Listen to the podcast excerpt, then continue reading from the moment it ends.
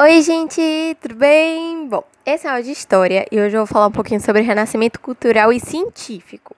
Então, eu vou falar da Idade Moderna, da cultura, da política da Idade Moderna, como é que as coisas estavam se dando por lá naquela época, certo? Tudo isso vai começar quando os povos, principalmente os povos italianos, vão entrar em contato com os povos orientais. Por quê? Pensa, se você viaja, você vai para um lugar que você nunca foi, que tem uma cultura muito diferente da sua, você vai acabar aprendendo sobre a história daquele povo, sobre a cultura que eles guardam, enfim, todo, todo tudo como funciona a sociedade deles. E aqui não é diferente. Então, os povos europeus começaram a entrar em contato com os povos orientais, e isso trouxe muitos estudos, muitos conhecimentos sobre a história que eles guardavam, a cultura que eles preservaram do Império Bizantino, do, dos grupos islâmicos e por aí vai. Isso tudo resultou em uma transição do feudalismo para o capitalismo. Então teve toda uma revolução em tudo que era saber, na forma de você fazer arte, na forma de encarar a ciência, na forma de praticar política. Então, o que surgiu na Península Itálica, lá nos povos italianos, se espalhou pela Europa toda e trouxe o renascimento comercial e urbano, que eu expliquei no áudio de crise do feudalismo, que tem aqui no podcast, e o renascimento cultural e científico, que é o que eu vou explicar aqui agora, certo? O que foi esse renascimento cultural e científico? A burguesia nessa época estava em uma ascensão socioeconômica muito grande. Então a burguesia estava tomando uma importância muito grande na sociedade daquela época, e isso trouxe valores greco-romanos para a serem retomados. Então a gente começa aqui a estudar mais os valores que os povos gregos e os povos romanos deixaram e que não estavam sendo muito utilizados, certo? Uma coisa muito importante para o renascimento científico foi a imprensa. Por quê? Teve um cara chamado Johannes Gutenberg que criou a imprensa e assim ele democratizou o conhecimento. Porque todos os livros, se você parar para pensar nessa época, todos os livros meio que pertenciam à igreja. Então a igreja monopolizava o conhecimento, porque tinham pouquíssimos livros, tudo tinha que ser manuscrito, tudo tinha que ser escrito à mão. Isso demorava muito tempo, isso demandava muito trabalho, então tinham poucos exemplares de cada livro. Eles pertenciam à igreja e você só podia ler o que a igreja permitia, né? Além do que nem todo mundo tinha essa habilidade de ler na época.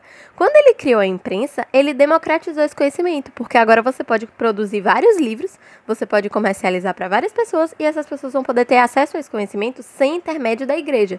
Então a gente tira esse monopólio do conhecimento que a igreja tinha, tira esse poder da igreja de decidir quem vai ter conhecimento e quem não vai ter conhecimento. Agora a gente pode buscar o conhecimento por, por nós mesmos, entendeu? E aí vem todas essas vertentes vem a corrente do humanismo, corrente do antropocentrismo, racionalismo, otimismo e tal. Qual foi cada uma delas? O humanismo foi uma filosofia que veio para contrapor a Idade Média. Então, ele veio para entrar de encontro com os ideais da Idade Média, marcando mais a época da Idade Moderna, certo? O antropocentrismo significa basicamente que o homem está no centro do universo. Então, enquanto antigamente a gente acreditava que Deus era o centro de tudo, que é a ideia do teocentrismo, né, que a igreja pregava, de você colocar Deus acima de tudo, porque Deus era a coisa mais importante do mundo, aqui no antropocentrismo, que veio na Idade Moderna, a gente vai entender o homem como centro do universo, a gente vai enxergar o universo baseado no ponto de partida do homem e não de Deus, certo? No racionalismo, a gente vai entender a razão humana. Então, a gente vai focar na observação, na experimentação, nos métodos mais científicos, nos fatos, no que é exato. É racionalismo, então é você racionar, é você pensar, é você não simplesmente acreditar cegamente em tudo que dizem. Aí tem o otimismo e individualismo, que é a capacidade de você crer no progresso, é você crer na capacidade humana. Então, o otimismo é você acreditar que tempos melhores vilão, virão, que tipo a gente vai poder melhorar de vida e que as coisas vão começar a dar certo, certo? O naturalismo é a aproximação do homem e da natureza. Então é você observar a natureza, você ter cuidado com aquilo. Só recapitulando antes de eu passar para o próximo, o humanismo é uma filosofia que veio para ir de encontro aos ideais da Idade Média. Então marca a Idade Moderna. O antropocentrismo é o homem no centro do universo. O racionalismo é você observar, é você experimentar, é você racionar e ter uma razão em tudo, uma lógica para tudo. O otimismo é você acreditar no progresso, você acreditar na superação e na capacidade dos homens. O naturalismo é a aproximação do homem com a natureza, é você ter, criar uma relação com os elementos da natureza. O classicismo é você retomar os valores clássicos. Lembra que eu te falei que agora no Renascimento Cultural e Científico a gente retomou muitos valores é, greco-romanos? Então, isso se encaixa na corrente do classicismo, porque é você pegar o que as civilizações antigas deixaram pra gente e você aprender com aquilo. E por último, tem o hedonismo, que é você valorizar os prazeres sensoriais e materiais. Então, é você valorizar as suas riquezas, é você valorizar o que você tem, certo? Então, é uma coisa menos espiritual e mais material. Então, só recapitulando: humanismo, antropocentrismo, racionalismo, otimismo, naturalismo, classicismo e hedonismo. Tudo isso foram correntes que vieram aqui junto com a Idade Moderna e com esse renascimento cultural e científico. Bom, eu te disse que tudo isso surgiu na Itália, né? Então a Itália é considerada o berço do Renascimento, tanto cultural quanto científico, quanto comercial, quanto econômico, urbano, tudo, certo?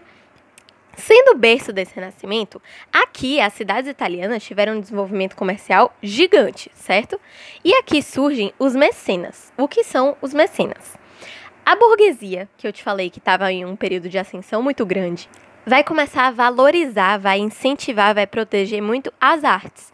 Então, as artes criaram uma importância muito grande para a burguesia e, consequentemente, para a sociedade toda, porque a burguesia criou uma importância muito grande para a sociedade. Então, para poder proteger, para poder incentivar, para poder melhorar esse cenário artístico na, na época, o que, que os burgueses fizeram? Vieram os mecenas, que eram burgueses, que promoviam abrigo dos artistas. Então, eles pegavam os artistas bizantinos que estavam vivos lá, mas que estavam sem casa por causa da queda de Constantinopla, que aconteceu lá a queda de Constantinopla, eles ficaram meio perdidos, meio desabrigados. E aí eles deram casa, eles deram comida, eles deram um abrigo para eles. Então eles criaram aí uma ligação direta com esse legado que eu te falei, greco-romano, que eles recuperaram na corrente do classicismo. Então agora que eles abrigaram esses artistas, eles estão incentivando a produção de novas artes, porque esses artistas têm condição para produzirem essas artes, certo? E é aqui que surgem muitas artes muito famosas atualmente, como a Divina Comédia, que é aquele livro de Dante Alighieri, se não me engano, O Príncipe de Maquiavel, a Capela Sistina, que Michelangelo pintou, a Mona Lisa de Leonardo da Vinci, o Nascimento de Vênus, que inclusive aqui também vale uma coisa para você entender a relação que a religião tomou aqui, porque eu te disse que aqui surgiu o antropocentrismo, que colocou o homem no centro do universo, se opondo ao teocentrismo, mas isso não quer dizer que a gente esqueceu completamente todas as divindades católicas, não é isso. E o Nascimento de Vênus é uma prova disso. O Nascimento de Vênus é uma, é uma arte muito famosa do, do Renascimento. E ela junta, ela concilia, ela une esses pensamentos, tanto cristão quanto pagão. Então ela trouxe essa mitologia clássica greco-romana, o que também é uma característica do classicismo, que recuperou esses valores, mas juntou com essa nova ideia do que é arte, certo? Então a gente vai aqui tentar unir as duas coisas de um jeito que não fique muito ruim para ninguém. Óbvio que essas artes que eu falei foram produzidas na Itália, mas também tem pela Europa toda, porque, como eu disse, o Renascimento se expandiu pela Europa toda. Então, na Inglaterra tinha Shakespeare, na França tinha um cara chamado François Rabelais, que foi muito importante. Nos Países Baixos, que é lá pro lado da Holanda, tinha Erasmo de Rotterdam, que escreveu O Elogio da Loucura, que é uma obra muito famosa hoje em dia. Portugal tinha Camões, que escreveu Os Lusíadas. A Espanha tinha um cara chamado El Greco, que escreveu um livro chamado O Endeiro do Código de Ogras, mas ele não é o, o, mais famoso de todos, o mais famoso espanhol acho que é Miguel Cervantes, né, que escreveu Dom Quixote, que todo mundo conhece. Então foi um movimento que se espalhou para muitos lugares, culturalmente falando, que trouxe muitas artes e que se espalhou para diversos lugares. Além desse desenvolvimento cultural que aconteceu, veio também um desenvolvimento científico, no sentido de desenvolveu muito astronomia, desenvolveu muito matemática, física, medicina. Foi aqui que veio a ideia do heliocentrismo. Então, Nicolau Copérnico começou a estudar aquela ideia de geocentrismo, que é uma coisa muito antropocêntrica. Peraí, que eu tô falando muita palavra assim de centrismo e às vezes confunde. Antropocentrismo, quando eu falo antropocêntrica, quer dizer que o homem está no centro do universo, certo? Que é aquela corrente do renascimento que eu acabei de te explicar como isso estava muito forte, a gente acreditava naquela ideia do geocentrismo, que é a Terra está no centro do sistema que não é solar no caso, né? E todos os outros astros giram em torno da Terra. Aqui, com esse desenvolvimento todo científico que veio surgindo, um cara chamado Nicolau Copérnico, estudando essa ideia, trouxe a ideia de heliocentrismo, que na verdade os astros não giram em torno da Terra, giram em torno do Sol, que é o que a gente acredita hoje, né? Que a gente sabe é, que é verdade. Foi aqui nesse desenvolvimento científico que surgiu essa ideia. Isso foi confirmado mais tarde por Galileu Galilei, foi aperfeiçoado mais tarde por Kepler. Kepler trouxe a ideia de que eles têm uma órbita elíptica. Então, o, lá Galileu e Copérnico falaram que os astros giravam em torno do Sol e Kepler veio só para dizer que eles giram em um caminho específico. Além disso, também é aqui que surgiu o primeiro manual de cirurgia. Como eu falei, tiveram muitos avanços na medicina.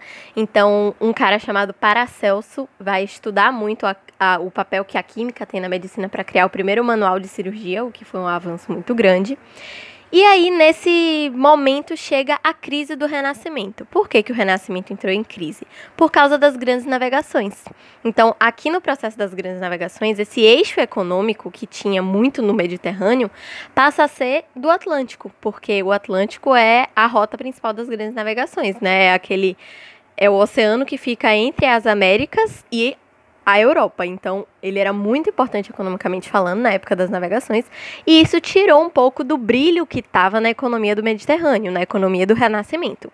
Então, foi uma perda para a Itália, porque ela perdeu muito prestígio econômico, e além disso veio aqui a Contra-Reforma Católica. Então, agora com essa Contra-Reforma Católica, a liberdade de expressão foi muito diminuída. E como o Renascimento era praticamente todo baseado nas artes, isso foi um baque muito grande e fez muita diferença. E aí aqui vem as reformas protestantes, que é o que eu vou falar no próximo áudio. Um beijo, tchau!